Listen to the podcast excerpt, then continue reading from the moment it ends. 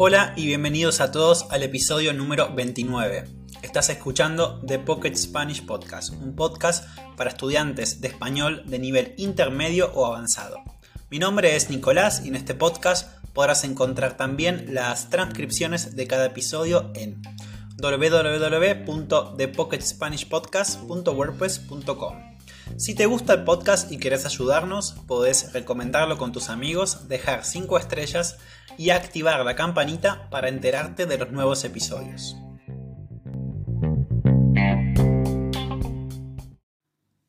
Hola a todos y bienvenidos a un nuevo episodio.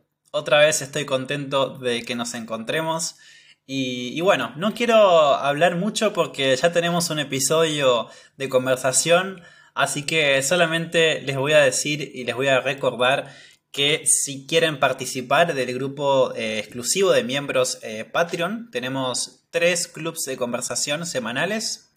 Em, a tan solo pocos dólares al mes van a poder tener acceso a eh, diferentes clubs de conversación con otros miembros del podcast y también conmigo. Cada semana hablamos sobre un tema de conversación diferente y, bueno, creo que es una gran oportunidad, no solamente para practicar tu español, sino también para conocer a otras personas del mundo. También te recuerdo que nos podés encontrar en Instagram eh, como The Pocket Spanish Podcast. ¿sí?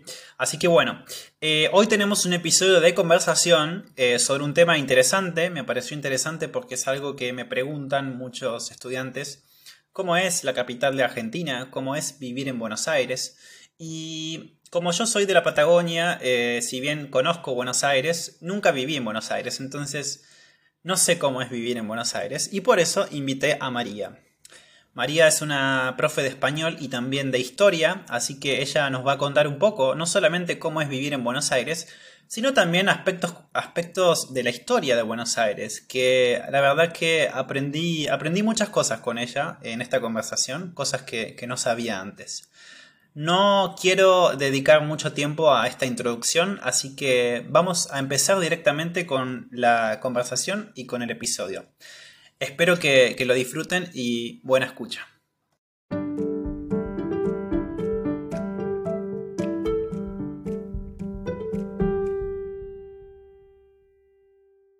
Hola a todos, bienvenidos a un nuevo episodio del podcast. Hoy estoy muy contento porque tenemos otro episodio de conversación. Eh, la última conversación que tuve fue con Antonella y también con Josefina, que era una argentina que está viviendo en España y nos contó un poco sobre cómo es la vida en Barcelona y también algunas diferencias entre el español de España y Argentina. Hoy tenemos otro episodio de conversación también con una argentina de Buenos Aires que está viviendo en Brasil. Hoy vamos a hablar un poco sobre cómo es la vida en Buenos Aires, para los que les interese saber un poco más. Y, bueno, yo sé que hay mucha gente que, que le gusta Buenos Aires, que siempre me preguntan, y me pareció algo interesante porque a pesar de que yo conozco Buenos Aires, nunca viví en Buenos Aires, entonces yo no sé bien cómo es la vida en Buenos Aires y por eso me pareció interesante entrevistar a María. Bienvenida María, ¿cómo estás? Hola, ¿cómo estás, Nico? Muy bien. bueno, primero muchas gracias por invitarme a participar, así que estoy muy contenta yo también. Placer. Ok. Bien, ¿te gustaría presentarte? Bueno, hola a todos.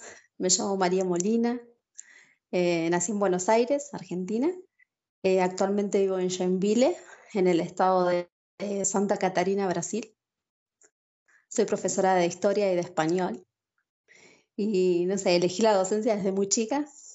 Creo que un docente es un gran transformador de vidas y lo creo porque yo misma he vivido esta experiencia gracias a varios docentes que, han sido referentes para mí y me animaron a estudiar y, a seguir con mis sueños, ¿no? Eh, bueno, empecé a, trabajar por el, allá por el 2011 en escuelas del Partido de la Matanza en Buenos Aires, que es parte de bonaerense, ¿no? No es de capital. Lo, que, lo que más me, acuerdo y me atesoro de todos esos años es todo lo que aprendí de mis alumnos, ¿no? de mis queridos estudiantes, como siempre le digo. porque cuando uno trabaja con personas, ¿no? Lo primero que aprende es que todos tenemos algo valioso para mostrar al mundo, aunque muchas veces no lo sepamos todavía, porque yo creo que a veces es como una búsqueda constante, tanto del alumno como del profesor, ¿no? Esto de, del conocimiento, entre las conversaciones uno va aprendiendo un montón de cosas, como que esto del aprendizaje es recíproco, ¿no? Como que es un intercambio entre el alumno y el profe todo el tiempo, no es algo que hay personas que todavía siguen pensando un poco esta idea un poco antigua, ¿no? De que el profesor es el que sabe y el alumno, eso, eso no es verdad. Bien, perfecto, sí, sí. Tenemos el plus que sos profesora de historia, es un plus eso, es como, sabes, sabes seguramente un montón de cosas sobre Buenos Aires, es muy interesante, así que genial. eh, ¿Puedes explicar? A mí la historia me encanta. Claro, sí. ¿Podés explicar brevemente qué significa ser bonaerense y qué significa ser de, la capital? Porque mucha gente no sabe qué, es bonaerense. Claro. Bonaerense significa que uno vive en el AMBA, que sería el área metropolitana de Buenos Aires. Que el área metropolitana significa que es un conjunto de municipios. En Buenos Aires tenés 24 municipios que rodean a la ciudad de Buenos Aires, pero que no la incluyen, porque de la ciudad de Buenos Aires es Cava, sería Baires, que siempre nos referimos, ¿no? Em, es diferente.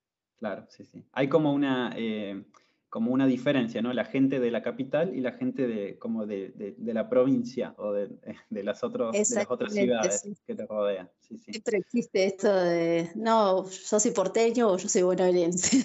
Claro, claro. El porteño es el de la capital y el bonaerense es el de la provincia. Exactamente. Entonces, vos sos bonaerense, ¿no? Yo soy bonaerense, sí, exactamente. Bien, perfecto. ¿Y hay muchas diferencias entre el bonaerense y el porteño? Yo creo que actualmente no hay diferencia, pero siempre históricamente sí hay una diferencia que es el porteño siempre es el más cuestionado, ¿no? Porque por esta cuestión de, histórica del puerto y de la cuestión con las provincias en general de, de Argentina, ¿no? Como que siempre ellos recibían mucho más dinero por el tema de la aduana y todo esto de las mercancías. Entonces siempre está como ese resquemor, ¿no? Esta cuestión de, de no querer tanto al porteño, digamos. Sí, sí, sí. Ok. Bueno, antes de empezar bien con el episodio, eh, vos sos profe de español también, entonces, ¿te gustaría comentar a la audiencia eh, si les gustaría a ellos tener clases con vos. ¿Cómo te pueden contactar? ¿Cuál es tu medio de, contacto? Sí, actualmente estoy dando clases de español acá. Yo me recibí en una universidad de España, en Madrid. Y, bueno, este es un título internacional, así que para cualquier parte del mundo, para igual le cuento a las personas que no saben, pueden hacer el curso de español. Más eh, si ustedes tienen un plus, que son profesores de historia, sociología, filosofía, lengua y literatura, todas estas, eh, digamos, materias sociales, pueden anotarse a hacer el curso sin tener que hacer eh, un profesorado más largo, ¿no? Porque justamente ya tenemos en nuestras carreras respectivas eh, muchas materias que atañen al profesorado de español, ¿no? Y más si son nativos. Así que eso es muy interesante. Ahí me pueden contactar por mi Instagram, ¿sí? Arroba The Spanish Language Queen. Em, pueden mandarme un mensaje directo. Yo después ahí les mando, mm. cuando conversamos, les mando mi WhatsApp. Podemos charlar por ahí también. Mm. Eh, no tengo ningún tipo de, inconveniente con eso y me gusta mucho hablar con las personas, así que Bien. Igual no, se preocupen porque yo, yo voy a dejar eh, su Instagram en, la, en el link, en el, perdón, en la descripción del episodio van a encontrar el link del Instagram de, María. ¿sí? Así que no se preocupen. Bueno, entonces ahora sí vamos a empezar con eh, el episodio, bien formal.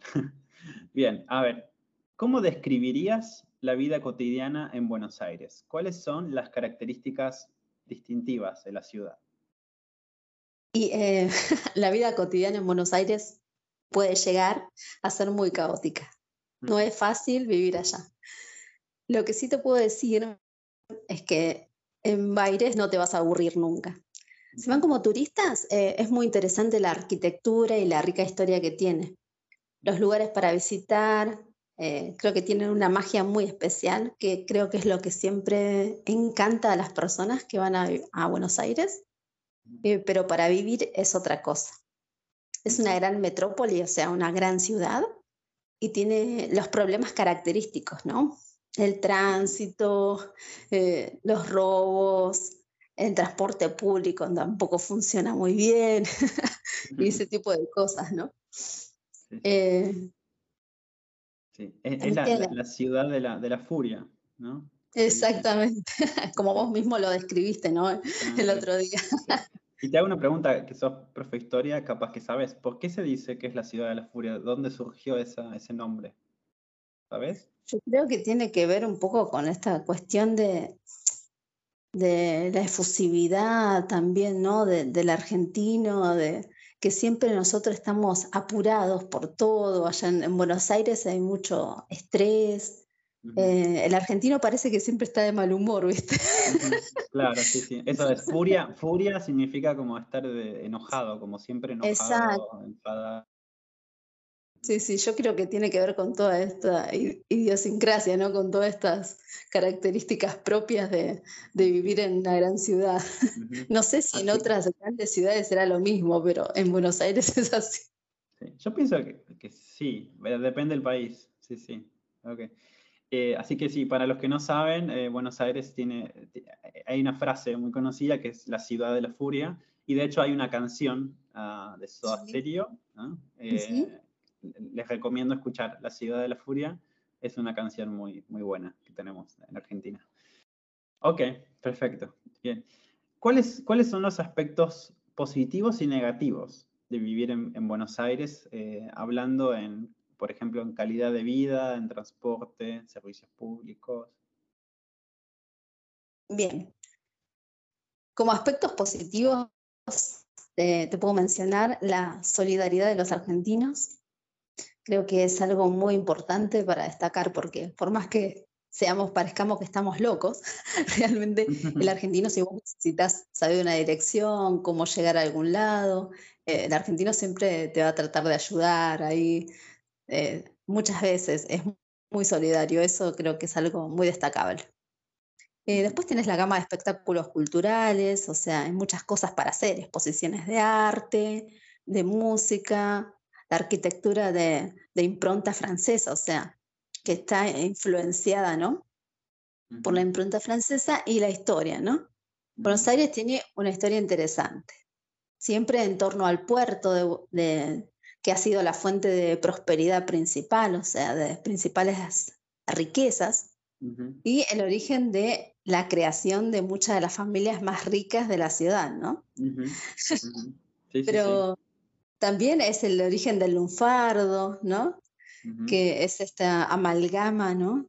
De, que surgió de distintos pobladores que vivían en los famosos conventillos porteños y por esta necesidad de comunicarse, ¿no? Porque imagínate un italiano, un español, un polaco, un ruso, todos tratando de comunicarse en su idioma y entonces tuvieron que inventar esta especie de código, ¿no? Para poder comunicarse y de ahí surge el lunfardo, ¿no? Pero eh, eh, todo es muy interesante porque también el lunfardo, si bien al principio era visto como algo marginal, ¿no? Después fue incorporado por el tango, ¿no? Eh, que es una de nuestras expresiones musicales más adoradas en el mundo. Entonces, desde ahí, el lunfardo toma otra, otra característica que es que se hace parte de nuestro lenguaje, ¿no? Con palabras como mina, que significa mujer, como pibe, que es un chico o un muchacho, ¿no? Y que son propias de nuestro lenguaje cotidiano allá en Buenos Aires. Exactamente, sí, sí.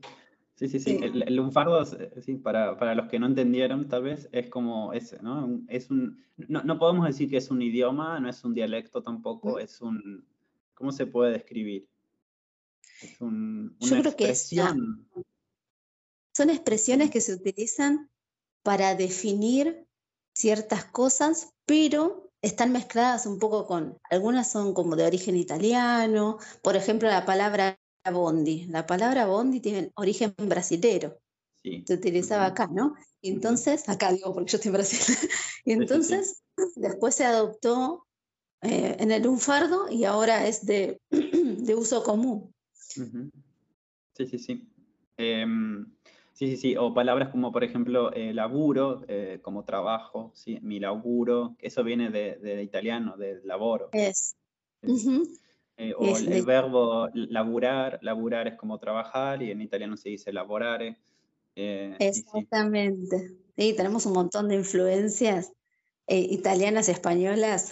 Creo que es más. Sí, sí, totalmente. Así que bueno. Aunque después, bueno, han llegado también asiáticos en el siglo XX, ¿no? Y se completó una gran fusión ahí de culturas. Bien, sí, sí. Ok, ¿y como aspectos eh, negativos?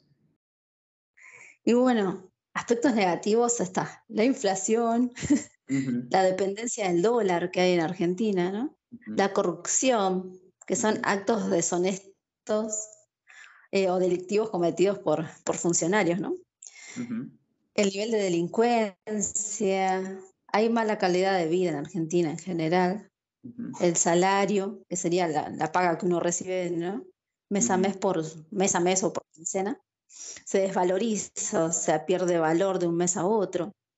El tránsito, los servicios públicos, no funcionan como, como deberían ser. Eh, y también otra curiosidad de Buenos Aires es que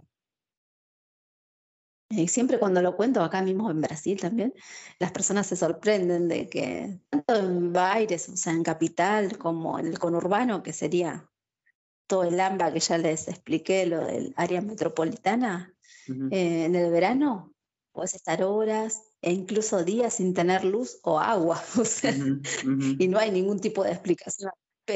Directamente los servicios se cortan y no, las personas siempre salen a reclamar allá, pero no, no hay mucha respuesta, digamos. Hay problemas, hay problemas con la electricidad, con el agua en el verano, sí, sí. He escuchado, escuché muchas veces. Hay problemas edilicios también en las, en las escuelas públicas, los problemas edilicios son muy eh, comunes y no se resuelven años tras años eh, con los mismos problemas, ¿viste? Problemas de infraestructura en las escuelas, ¿no? Exactamente, sí, es una gran problemática. Invierno sin que los chicos tengan estufas en las aulas, ¿viste?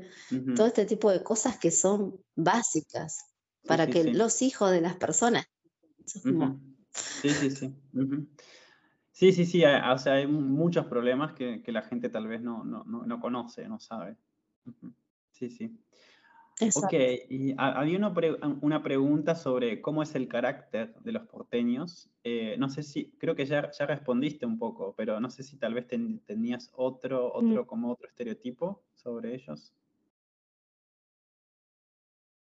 Eh, no, ya el estereotipo está marcado por la misma historia, ¿no? Esto de, del porteño, ¿no? Que siempre está caracterizado con, con estas cuestiones negativas. E incluso hoy siempre se los carga cuando el porteño va, qué sé yo, a Mendoza o a Córdoba, que son otras provincias argentinas, y siempre, ah, vos sos porteño. por más que seas bonaerense, para ellos siempre sos porteño, es como...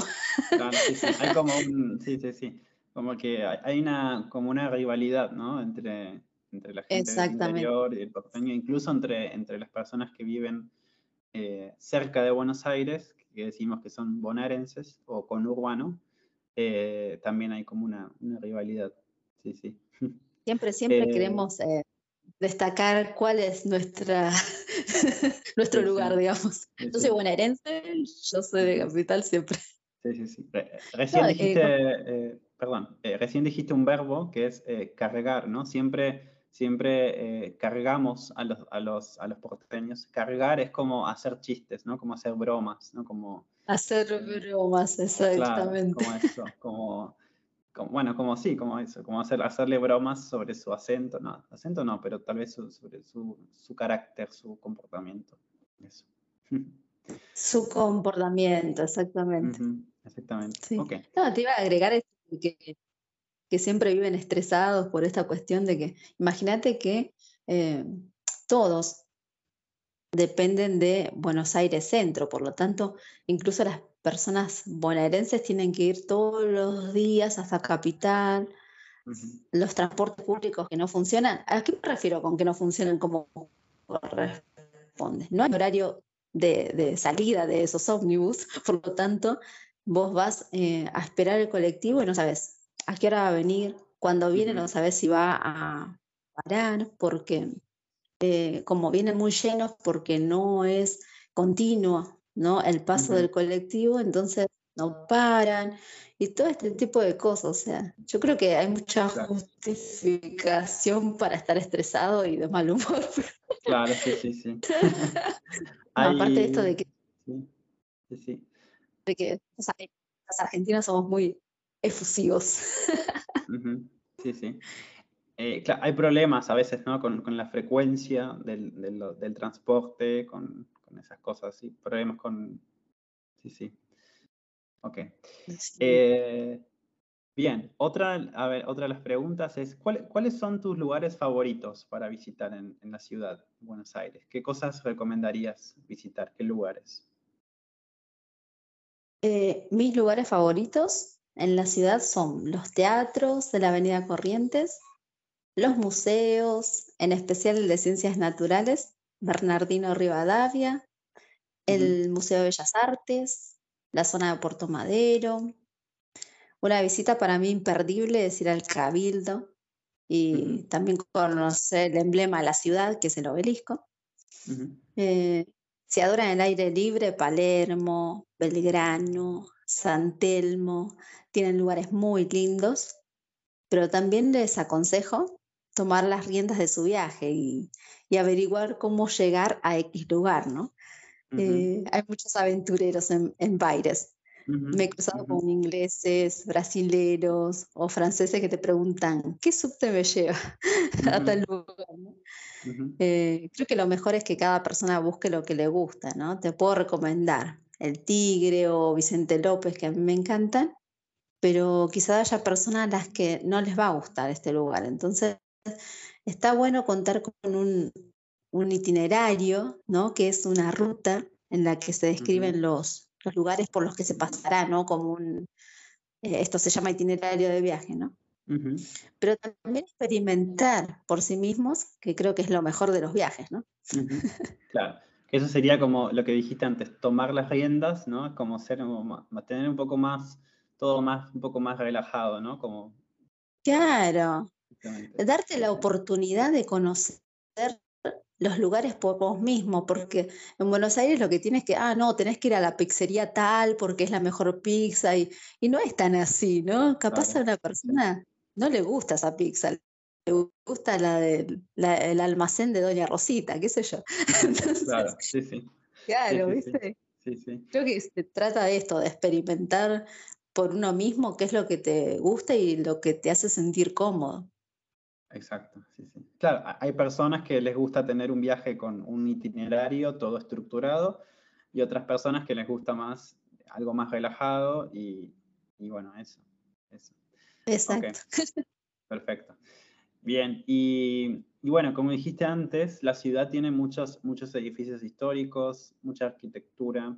Eh, ¿Cuáles son los edificios o monumentos como más, que más destacarías, que, que son los más importantes? Y bueno, el obelisco es el emblema de Buenos Aires.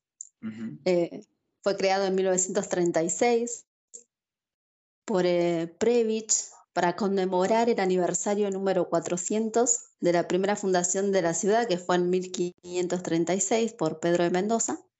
Eh, el cabildo fue modificado también para abrir la Avenida de Mayo y luego la diagonal Julio Argentino Roca.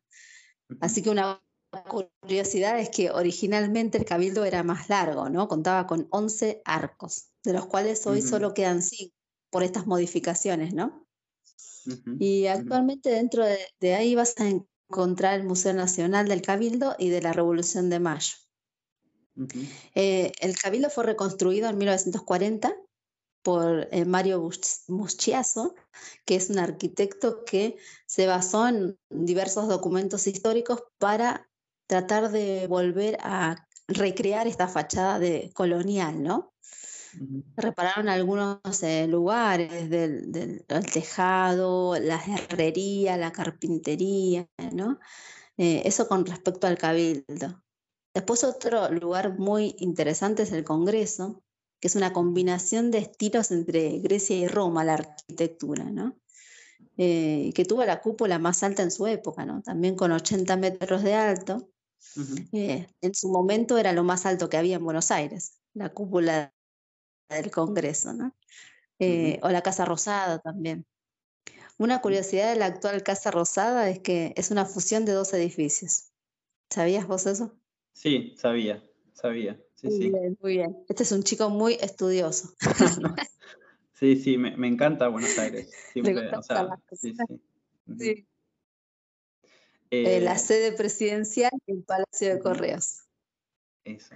Sí, en 1880 Julio Argentino Roca planteó esa fusión, o sea, y se realizó por eh, el italiano Francisco Tamborini, que también es el responsable de la primera obra de, del Teatro Colón, este, el italiano Tamborini. Es muy interesante también.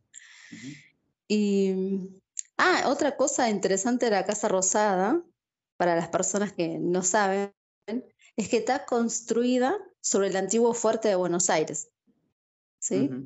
Fue, fue eh, residencia de virreyes, ¿no?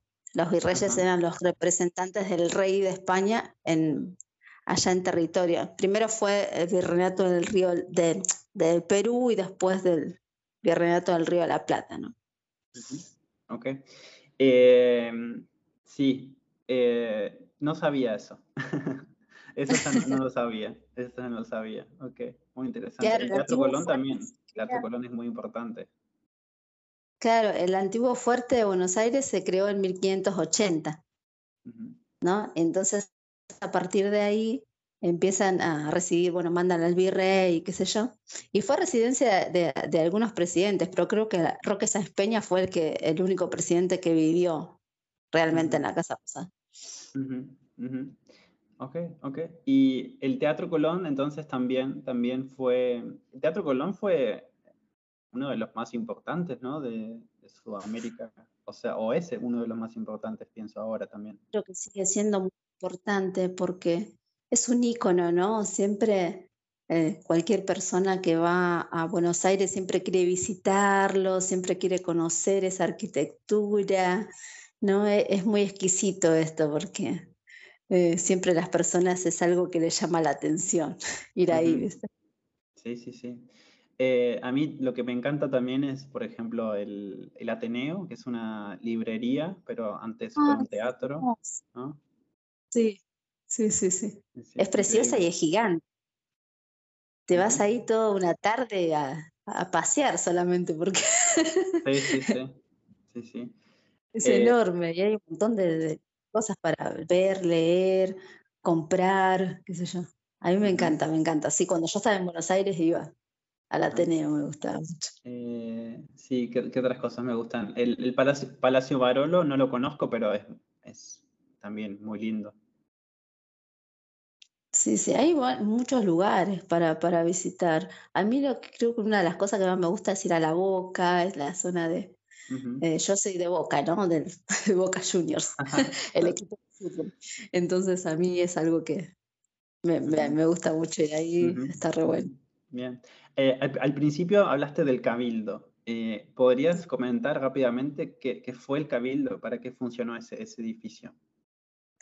Claro, el cabildo ahí es donde se reunían eh, los grandes personajes de la época, ¿no? Históricos, para discutir diversas cuestiones que, que tenían que ver con el pueblo, ¿no? Y entonces ahí es donde se gesta todo esto de, de la Revolución de Mayo, ¿no? Y por eso mismo también hoy en día está reconstruida esta sala donde se gestó la Revolución de Mayo con Belgrano, con Saavedra, ¿no? Todos estos personajes muy interesantes Y entonces es como que ahí se genera realmente la, independencia, ¿no? Porque, ¿qué pasaba? O sea, ellos estaban bajo la autoridad de España, ¿no? Del rey Fernando VII. Y en un momento el rey Fernando VII es como quitado de su puesto, ¿no? Y entonces ellos aprovechan y, dicen, vamos, vamos a hacer la, la proclama ¿no? de independencia, pero vamos a hacerlo como esto que se llama la máscara de Fernando, ¿no? Como decir que seguimos eh, prestándole atención al rey, como que seguimos bajo su mando, pero en realidad por, debajo estaban gestando la independencia, ¿no? Entonces es como, es buenísimo porque hacen como una especie de engaño, pero a la vez logran eh, tener cierta independencia, ¿no? que después se va a concretar el 9 de julio de, después. Pero esto es muy bueno porque conocer esa parte, incluso en el, en, el patio del Cabildo vas a, va, está el, un aljibe que era de la casa de Manuel Belgrano y que sigue estando ahí conservado. Eso es una cosa que a mí me encanta de la historia, porque a mí, viste que la historia es a lo que te cuentan, pero cuando vos lo puedes ver y tocar algo palpable de un prócer que uno por ahí quiere mucho, eh, eso es, para mí no tiene ningún precio. Sí, sí, sí, es increíble estar ahí en ese momento. Eh, entonces, claro, este, este edificio fue, fue muy importante porque fue básicamente donde se reunieron para empezar a hablar de una posible independencia ¿no? de España. Exactamente. Sí, sí. Ok. Bien.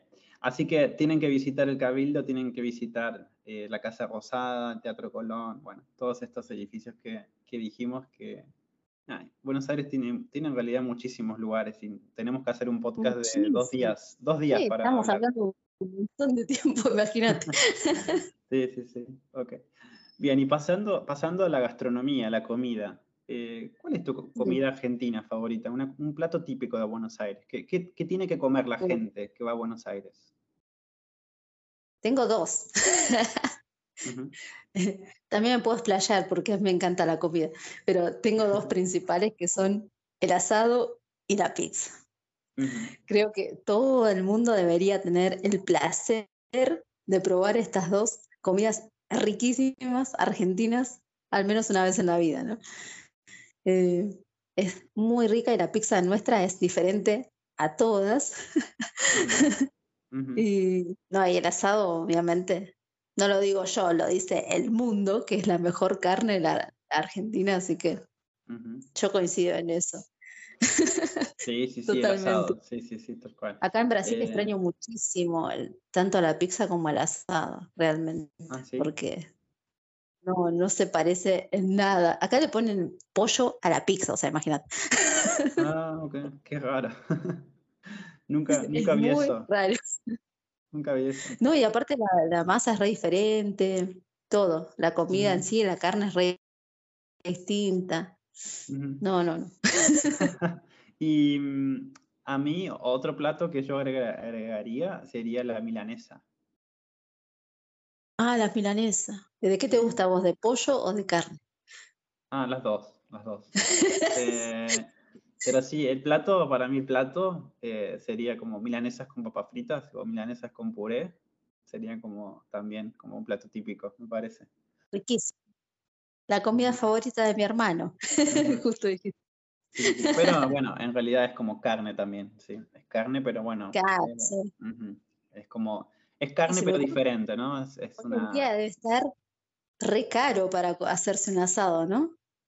Sí, sí, sí. La, verdad que no sé porque hace muchísimo que no como asado. Eh, yo vivo en Córdoba en un departamento, así que imagínate que no, no, se, no se puede.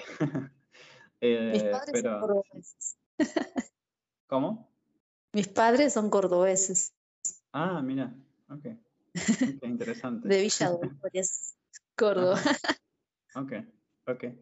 Eh, sí, no, está, está muy cara la carne, pero, pero bueno, es algo que tienen que probar. Tienen que probar si, si, si vienen a Argentina, en realidad, Argentina, Buenos Aires, tienen que probar. Imperdible, imperdible. Y las empanadas, por supuesto, también. También las empanadas, con un vinito tinto ahí. Sí, exactamente, de Mendoza.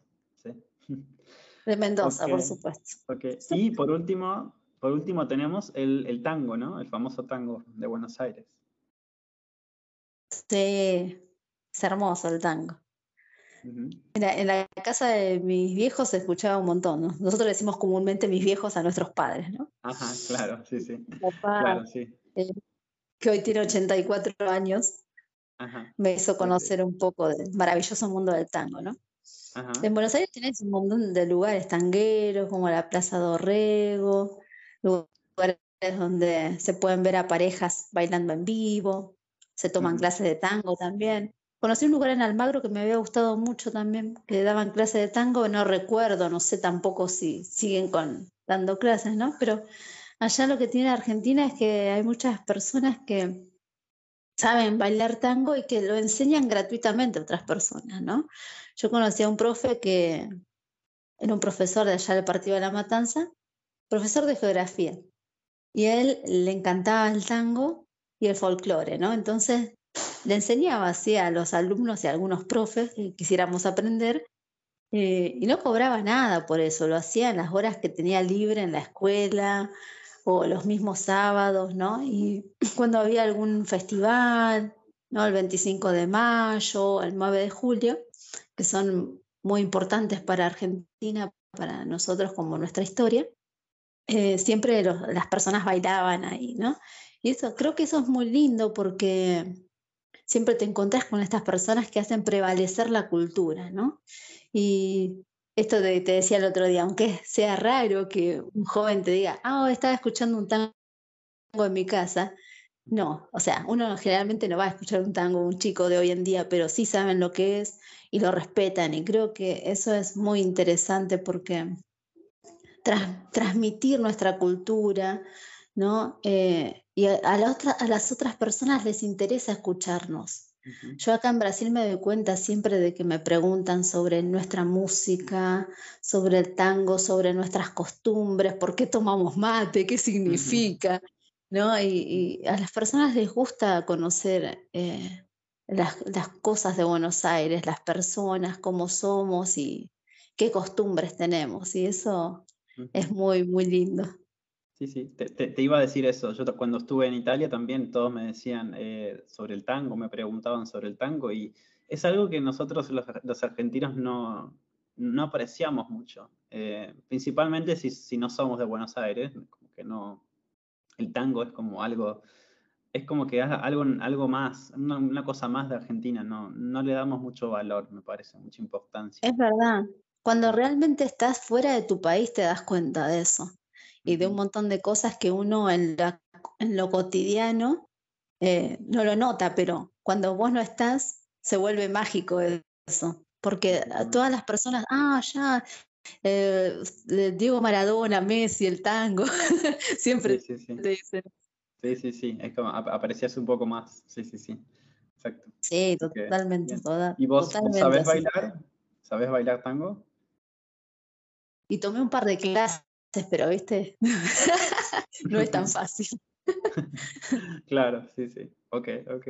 Sí, sí. A mí, a mí me gusta el tango, pero no, no puedo bailar. Eh, no sé bailar. ¿Cómo lo eh, puedo? sí, sí. Me gusta, me gusta. Eh, me encanta Bajo Fondo, no sé si conoces Bajo Fondo. Ah, no, no, creo que no. Ok, Bajo Fondo es una banda de tango electrónico, o sea, es como que ellos tocan tango, pero Em, tienen, hacen como una mezcla entre otros, otros ritmos de música, eh, un poco electrónica. Ah, otros estilos. sí, otros estilos. Eh, es muy lindo, les recomiendo escuchar Bajo Fondo, em, si lo buscan en internet. Eh, y bueno, después... Bueno, me encantan las recomendaciones musicales. Sí, sí, sí. Está, está, muy bueno, a mí, a mí me encanta. Así que bueno, sí, sí. Pero es verdad, como dice María, que cuando vas a Buenos Aires es común ver a, a, una pareja bailando tango en la calle, ¿no? Es, es un show sí, al aire libre. Es algo siempre, siempre sucede. Te vas un fin de semana a la Plaza Dorrego, allá en San Telmo, ahí pasando un poquito y vas a encontrar eh, bandas en vivo también, de rock, que siempre están ahí, ¿viste? tocando y bailando y se arma una linda movida, como decimos nosotros. sí, sí, sí. Ok, ok, perfecto. Bueno, vamos, vamos terminando el, episodio. Eh, antes de, terminar, eh, me gustaría eh, preguntarte, digamos, ¿cuántos, ¿cuántos días recomendás a una persona que, que, esté en Buenos Aires? ¿Cuántos días necesita una persona para conocer la ciudad, más o menos? Y depende. Yo tengo un amigo brasilero que, bueno, es mi alumno de español también ahora, y él eh, se fue como, no sé, 15 días y me dice, estuve todos los días tomando y saliendo a todos lados, porque claro, acá yo te aclaro, en Joinville, en Brasil, donde yo vivo, eh, a las 10 de la noche ya es re tarde, está todo cerrado ya. Entonces, para las personas de acá ir a Buenos Aires, que está siempre abierto todo, que es la madrugada y vos siempre podés salir, que hay boliche, que hay todo. Claro, eh, para ellos es muy loco eso. Sí, sí, sí. claro. Sí, claro, imagínate. Entonces él, para él no le, no le, alcanzó los 15 días, quería, quería quedarse más tiempo, ¿no? Pero depende de lo que uno vaya a hacer, ¿no? Si vos vas con dinero y relajado, yo creo que te puedes quedar más de 15 días. Pero, no sé, depende también los objetivos de las personas. Hay gente que va a Buenos Aires, pero también quiere conocer Córdoba o quiere hacer un parate en Mendoza por el tema de los vinos, o se quiere ir a Bariloche, ¿sí?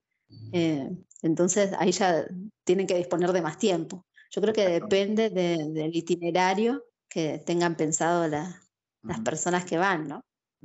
Pero está, claro que con un día no, no alcanza, ¿no? Con un día no, no pueden conocer mucho. Sí, sí, sí. No, no, no. Hay muchos, muchos lugares, muchos lugares para conocer. Sí, sí, sí.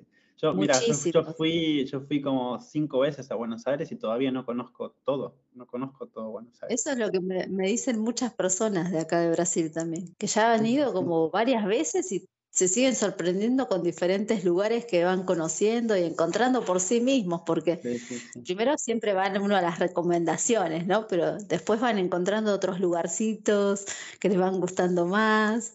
Exacto. Entonces, como, como, dijimos antes, necesitamos un podcast de, dos, días, de dos días para, para hablar de toda la ciudad.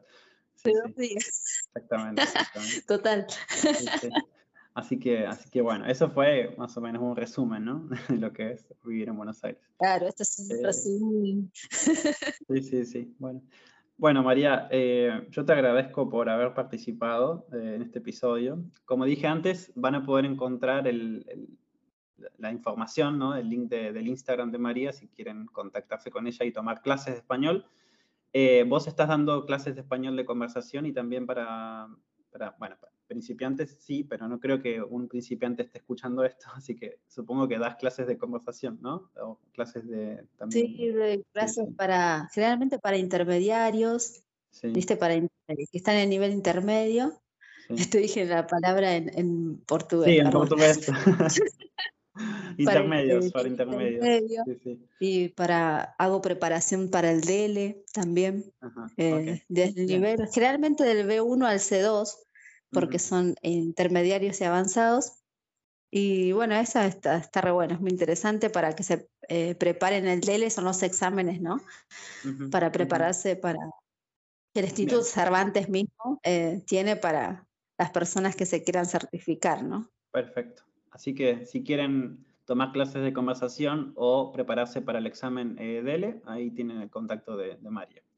Así que, así que bueno, bueno, muchas gracias eh, María, entonces, por participar y, bueno, fue un placer. Muchísimas gracias a vos por invitarme, por tenerme en cuenta y por esta oportunidad. Muchas gracias, Nico. Bueno, nos vemos. Chao, chao. Nos vemos.